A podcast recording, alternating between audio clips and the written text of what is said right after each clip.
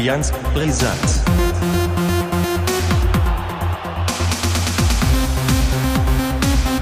Allianz Brisant.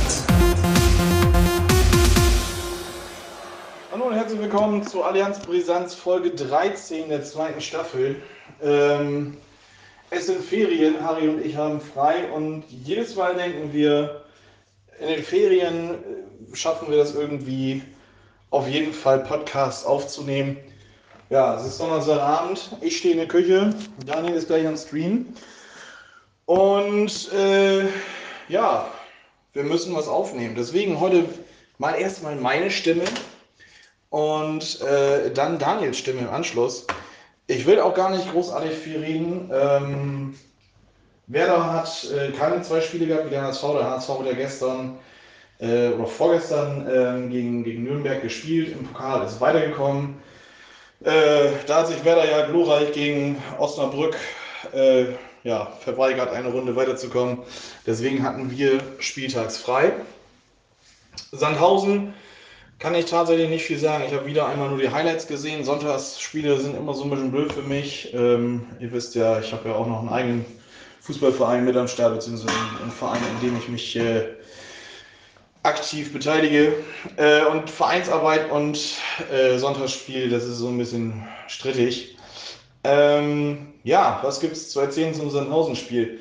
Es ist mal nicht 3 zu 0 ausgegangen, sondern 2 zu 2. Und ich glaube, für einen außenstehenden Fan, also jetzt kein Werder oder Sandhausen-Fan, ähm, war das sogar ein ganz interessantes Spiel. Ähm, schöne, viele Tore. Und ähm, was gibt es aus Werder Seite zu sagen? Ja, Füllkrug rettet Werder den Arsch, rettet Markus Anfang fehlt auch den Arsch, man weiß es nicht.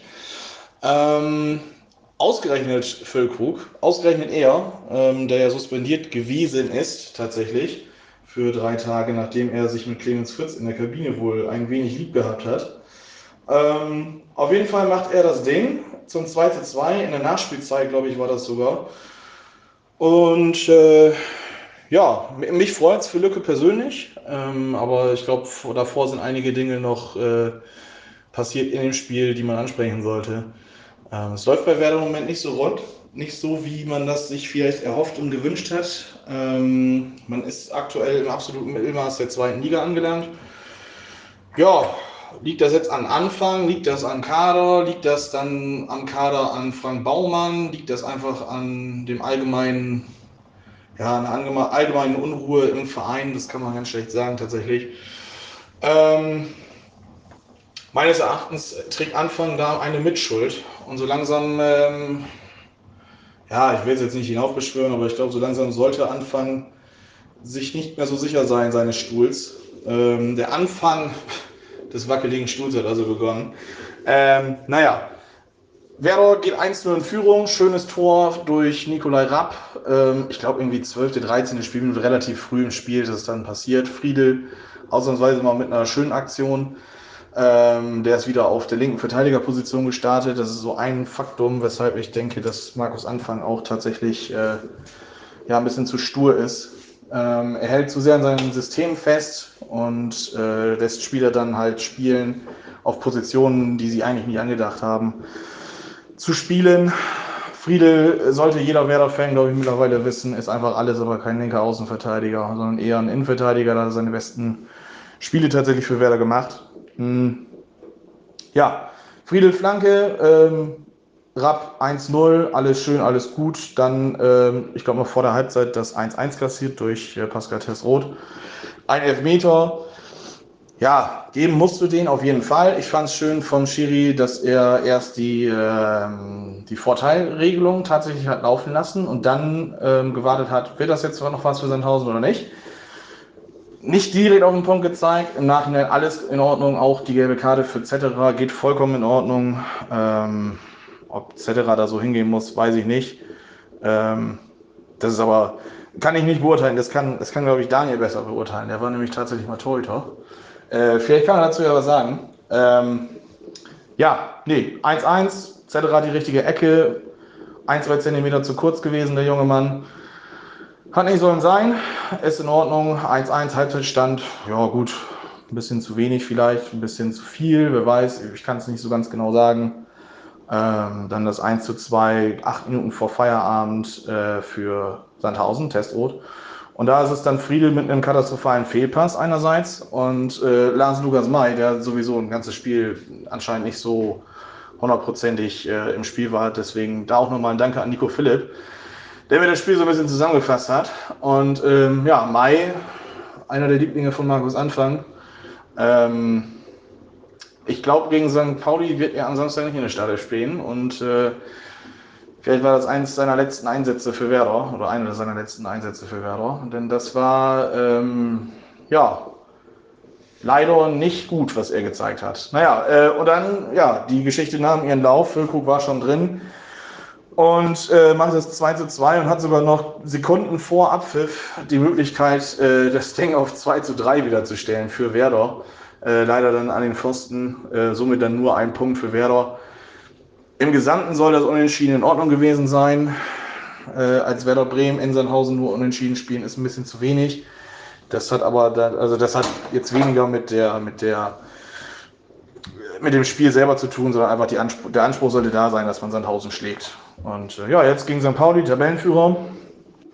Ähm, ja, das geht 3-0 aus. Für wen weiß ich noch nicht. Ich ziehe das jetzt eiskalt durch. Ähm, ich bin live im Stadion und äh, bin gespannt, was auf da oder was da auf mich zukommt. Endlich mal wieder in der Ostkurve stehen. Ähm, das Stadion ist tatsächlich restlos ausverkauft. Am Mittwoch gingen dann die restlichen Karten äh, in den Verkauf und ich glaube, binnen anderthalb Stunden war alles ausverkauft. Also ein Kumpel von mir hatte schon tatsächlich um 12 Uhr Pech. Um 11.30 Uhr soll schon angeblich alles ausverkauft gewesen sein. Ja, damit gebe ich ab. Harry, äh, du hast noch eine Frage zu klären. Ähm, muss Zetterer da so hingehen? Oder kann er das besser klären? Du als Torwart kannst das ja besser beantworten. Ähm, erzähl mal ein bisschen was vom HSV. Und von mir war es das. Wir hören uns nächste Woche. Nächste Woche können wir uns dann mal über Markus anfangen und seine eventuelle Sturheit unterhalten, wenn er dann noch Trainer bei Werder Bremen ist. Vielen Dank, lieber Ole. Und auch von meiner Seite aus ein herzliches Hallo und Willkommen hier aus Obenstruhe, kurz vor Mitternacht. Nach dem Stream sozusagen habe ich jetzt noch ein paar Worte für den HSV übrig. Ähm, aber vorab möchte ich gerne Oles Frage beantworten. Muss Zetterer da so hingehen? Ähm, ich sage mal nein. Ich habe mir die Szene gerade nochmal angeguckt. Das sieht also schon etwas ungestüm und äh, ich weiß auch nicht, etwas wild aus. Also mit beiden Füßen voran in den Mann reinspringen, ähm, halte ich für keine so gute Idee. Ich habe mich gerade gefragt, warum das nur gelb gab. Also das fand ich schon ziemlich, ziemlich schräg, die Aktion. Also, ähm, ja, also das ist einfach ungeschickt und äh, gut, das Tor wäre wahrscheinlich so oder so gefallen. Ähm, wenn er sich anders verhalten hätte, insofern äh, viele Möglichkeiten hatte er nicht, aber irgendwie, äh, das war schon sehr riskant, so würde ich das jetzt mal äh, formulieren. Ich hatte übrigens mal eine selbe Szene, kann mich erinnern. Ich bin allerdings dem Spieler hinten in die Hacken getreten. Gegen den Tuss Büppel. Lange ist's her. Naja, gut. Ähm, kommen wir zum HSV. Äh, das Spiel in Paderborn, äh, wieder erwarten. Ich habe ja 3 zu 0 für Paderborn getippt. Ich äh, Asche auf mein Haupt. Ähm, es war dann doch besser. Und der HSV hat mich positiv überrascht in Paderborn, das muss ich mal ganz klar sagen. Ja, also gut gespielt.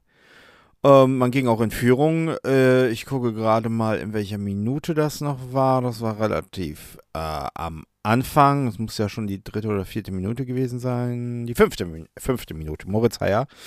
Nachdem sich äh, Falidou, unsere ja, Junghoffnung, äh, schön durchgesetzt hat auf der linken Seite, den Pfosten getroffen hat und dann hat Moritz Heyer eingenetzt, der ja inzwischen schon auf den Spuren von ähm, Glatzel und Terodde ist, kann man schon fast sagen.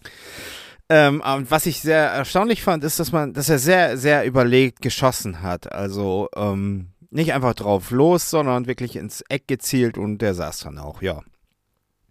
Dann hatte der HSV eigentlich Spielkontrolle, so wie, wie wir das ja kennen. Das ist ja irgendwie so ein Leitmotiv der ganzen Saison. Das habe ich ja auch schon ein paar Mal angesprochen. Ähm, hatte, äh, wie gesagt, eine Dominanz ausgestrahlt, ähm, aber trotzdem mit zunehmender Spielzeit, ähm, ja, hat man eben die Sachen, äh, hat man eben die Dinger nicht gemacht. Und was ist dann die Folge? Ja, äh, der Gegner trifft. Und das war in der 38. Minute der Fall mit Felix Platte. Äh, dann stand es 1-1 und man konnte dann schon wieder befürchten, dass das wieder kippt. Ähm, ja, ist dann aber nicht passiert. In der zweiten Halbzeit ist das Spiel ein bisschen verflacht, fand ich.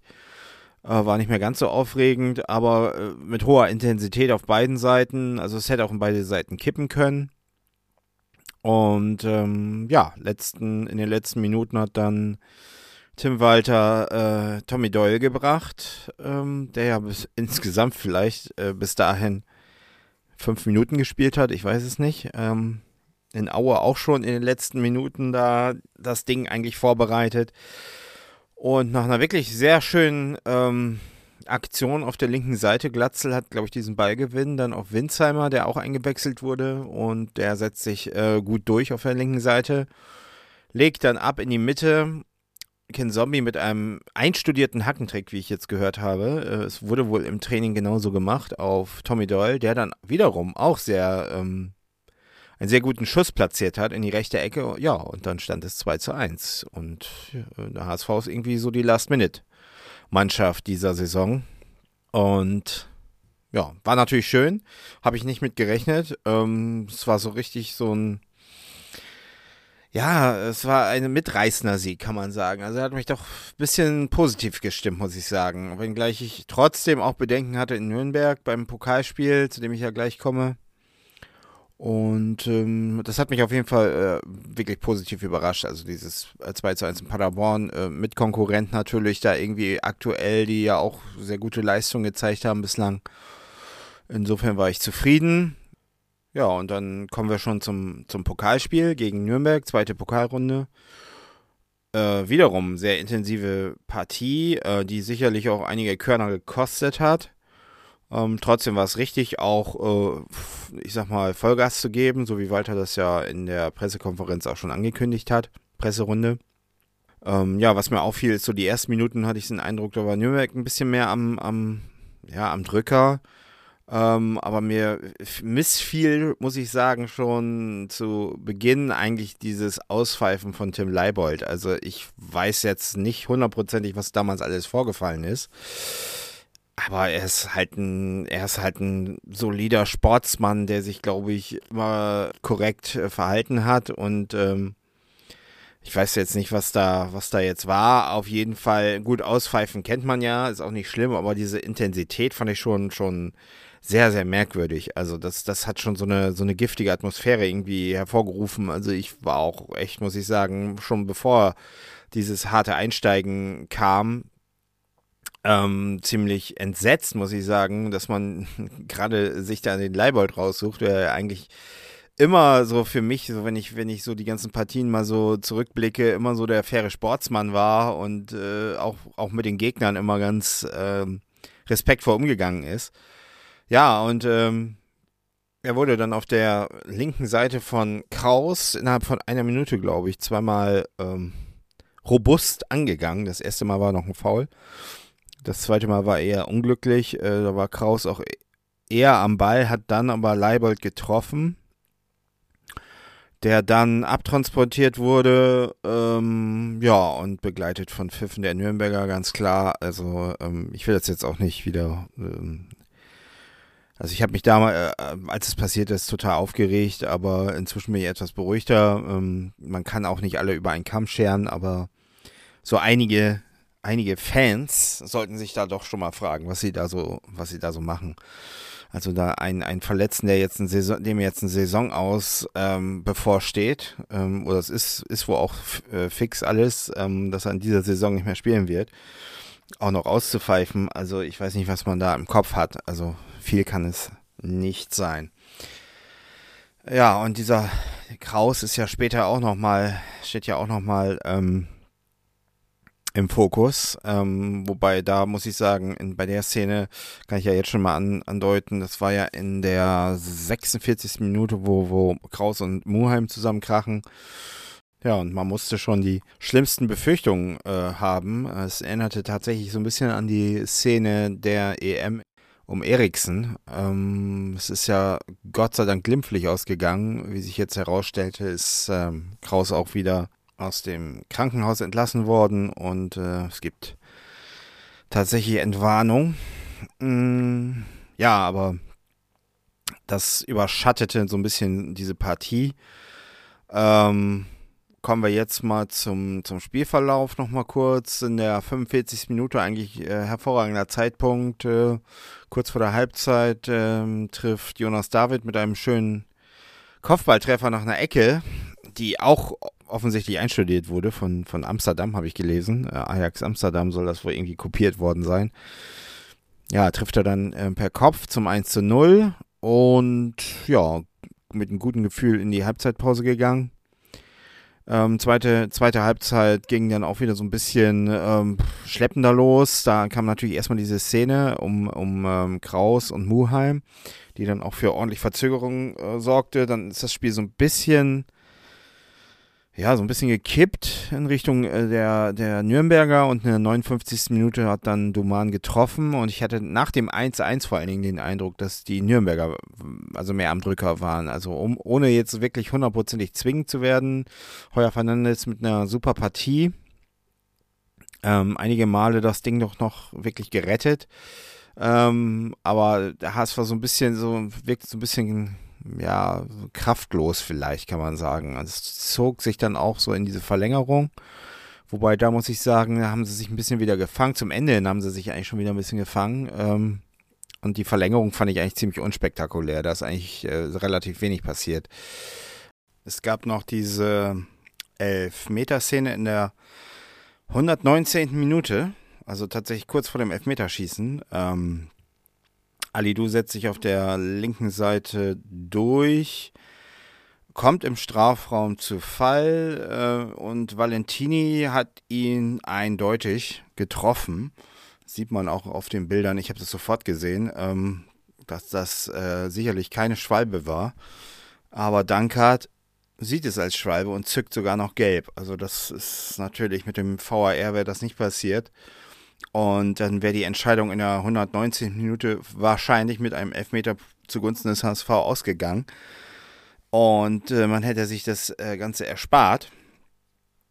Ähm, ja gut, aber für die Spannung ist ein Elfmeterschießen ja auch nicht verkehrt. Und ähm, aber ich habe immer bei Elfmeterschießen und HSV immer, denke ich, immer so ein bisschen an die die Werder-Wochen zurück und äh, habe irgendwie immer so schlechte Gefühle dabei. Ich weiß auch nicht. Aber es war tatsächlich, muss ich sagen, sehr, sehr souverän. Ähm, am Anfang haben ja eigentlich alle getroffen und äh, Zombie äh, sehr souverän getroffen. Kittel, das war schon fast eine Spur Arroganz dabei, der danach aber auch so ein bisschen das Publikum so ein bisschen dem Publikum mal gezeigt hat, dass sie vielleicht ein bisschen ruhig sein sollen. Ähm, das war vielleicht auch so ein bisschen der Leibold-Geschichte geschuldet. Ähm, Schonlau auch gut getroffen und ja, einer ging drüber, ich glaube von Tempelmann, ja, der Tempelmann hat sich ja sowieso an, auch an Heuer Fernandes ein bisschen abgearbeitet und hat dann auch noch übers Tor geschossen. Und Sörensen hat dann nochmals, ist dann nochmals gescheitert an Heuer Fernandes. Ähm, ja, klärt dann äh, mit dem rechten Fuß. Und dann kam Jonas David, der musste das Ding nochmal einnetzen und ja, hat das auch geschafft, äh, wobei das war ein bisschen, das war wirklich ein bisschen knapp. Der Keeper war noch dran. Ähm, ja, und dann stand es eben, ich glaube, 5 zu 3 nach Elfmeterschießen insgesamt, ne? Ja. Schöne Sache. Ich bin ja Pokal-Fan, bekennender Pokal-Fan und ähm, möchte so weit wie möglich kommen. Jetzt wird natürlich schon überall geunkt. Äh, es gibt Geld, super. Und äh, einige wollen jetzt die Bayern. Die Bayern kann man sich jetzt aber nicht mehr wünschen die sind raus. Oder den BVB oder ich weiß nicht wen, äh, damit das Stadion voll wird. Aber das sehe ich halt immer, sei schon immer anders. Ich sehe es so, dass man machbare Lose bekommen sollte.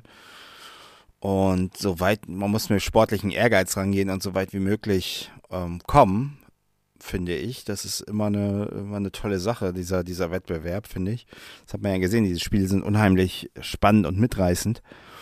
Ja, und ich hoffe, ähm, dass man jetzt ein sagen wir mal, ein machbares Los bekommt. entweder zu Hause vielleicht äh, einen Gegner bekommt, den man schlagen könnte, vielleicht, vielleicht sowas wie Köln. Ne? Schöne Grüße.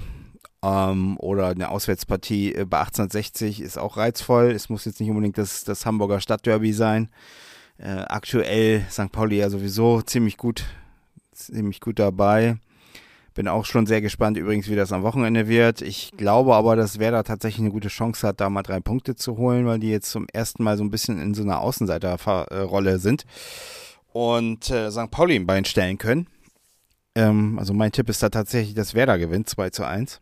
Aber kommen wir nochmal zum Pokal zurück. Also wie gesagt, ein machbares Los, dass man weit kommt. Das wünsche ich mir, ähm, dass man eine Runde weiterkommt und äh, man kann immer noch am Ende ähm, im Halbfinale dann eben einen großen Gegner haben und dann ist sowieso, sage ich mal, immer alles möglich. Ne? Also wenn dann mit einem Heimspiel ähm, dann der BVB kommt und ein Haaland vielleicht immer noch verletzt ist oder nicht dabei ist, man hat es ja auch gesehen, ähm, Ingolstadt hat da ja auch wirklich äh, mit Courage gespielt und muss, HSV muss sich halt so ein bisschen dann so anstellen wie so ein, wie so ein unterklassiger Verein, wie ein Drittligist, der oder ein Viertligist, der mal so einen Bundesligisten rausknallt. Also warum nicht, ne? Also dann ist, ist es schon so weit, dass da vielleicht irgendwas gehen könnte.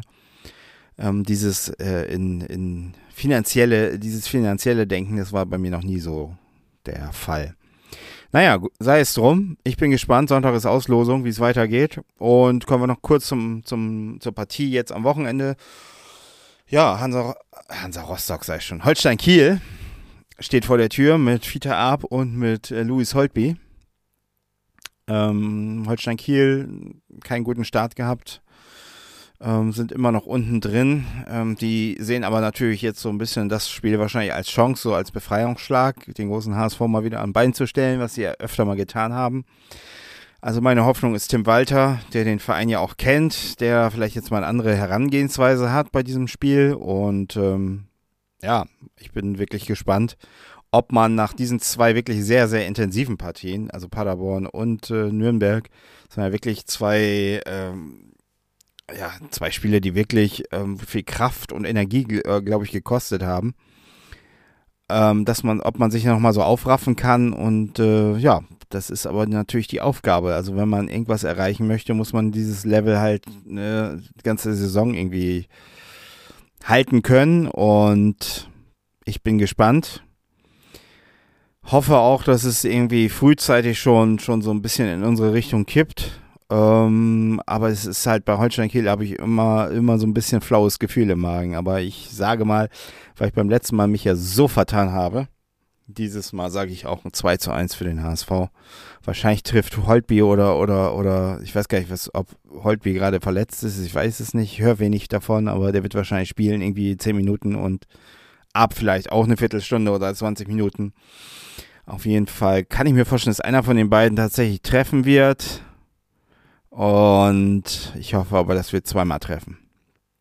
Ja, so ist meine Aussicht. Ähm, und ja, es war die Instant-Version sozusagen dieses Mal von Allianz Brisanz. Das kennen wir ja schon, haben wir schon mal gemacht beim Urlaub im Sommer und ähm, besser als nichts, würde ich sagen. Und äh, jetzt würde ich sagen, schlaft gut und wir hören uns nächste Woche und ich wünsche euch allen einen schönen Spieltag. Bis demnächst. Ciao, ciao. thank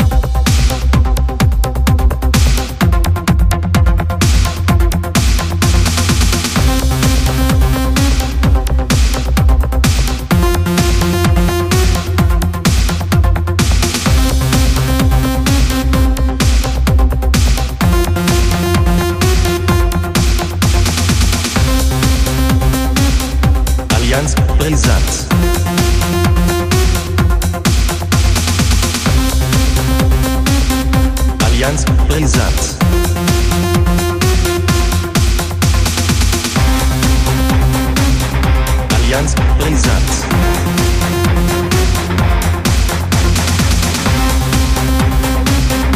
Allianz brisant.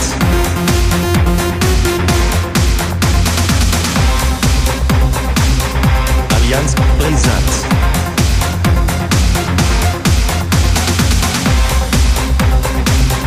Allianz brisant.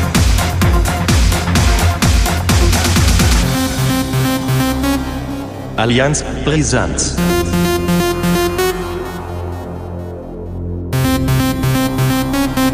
Allianz brisant.